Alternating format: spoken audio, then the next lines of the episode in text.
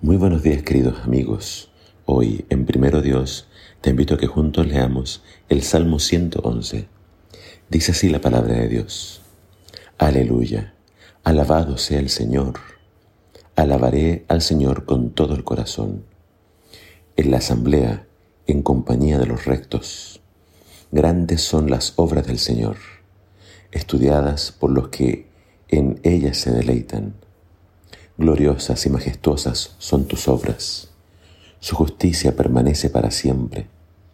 Ha hecho memorables sus maravillas. El Señor es clemente y compasivo. Da de comer a quienes le temen. Siempre recuerda su pacto. Ha mostrado a su pueblo el poder de sus obras al darles la heredad de otras naciones. Las obras de sus manos son fieles y justas. Todos sus preceptos son dignos de confianza, inmutables por los siglos de los siglos, establecidos con fidelidad y rectitud.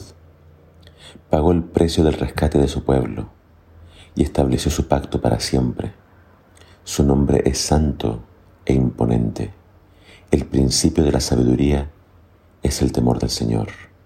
Buen juicio demuestran quienes cumplen sus preceptos. Su alabanza permanece para siempre. Este salmo es bien especial porque, bueno, es breve, pero cada línea de este salmo comienza con una letra del abecedario en hebreo. Entonces, eh, fue hecho de forma muy especial. Eh, un artista fue quien escribió esto, claramente. Pero este salmo que es breve se centra en dos cosas muy importantes. Bueno, primero que todo la alabanza a Dios, pero se pide alabar, o se invita a alabar a Dios por sus obras, porque Él es quien rescata a su pueblo, porque Él es quien por gracia le da la tierra por heredad. Entonces se fija, se centra en la alabanza por lo que Dios ha hecho. Y en segundo lugar, invita a que nosotros meditemos, contemplemos y obedezcamos sus preceptos, sus mandamientos. Y acerca de los mandamientos, en el corazón del Salmo dice, ellos son inmutables por los siglos de los siglos. Es decir, no cambian. Nadie tiene autoridad o derecho para cambiar la ley de Dios, porque la ley de Dios es eterna.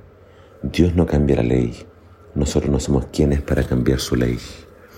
Entonces, la invitación del salmista es la siguiente. Dios te salva por gracia, él te regala la salvación. La redención fue comprada o pagada por Dios por un precio muy alto que fue la sangre del Mesías, la sangre de Cristo Jesús. Entonces Él compra tu salvación, Él te redime, Él te paga para que tú puedas entrar al cielo. Y tu respuesta debe ser la obediencia. No obedecemos la ley para salvarnos. No, la Biblia dice claramente que no es por obras. Pero una vez que Dios te ha salvado, la respuesta tuya a Dios debe ser la obediencia, la fidelidad. Que Dios te ayude a leer este salmo, a meditar en él y a ponerlo por obra. Que el Señor te bendiga.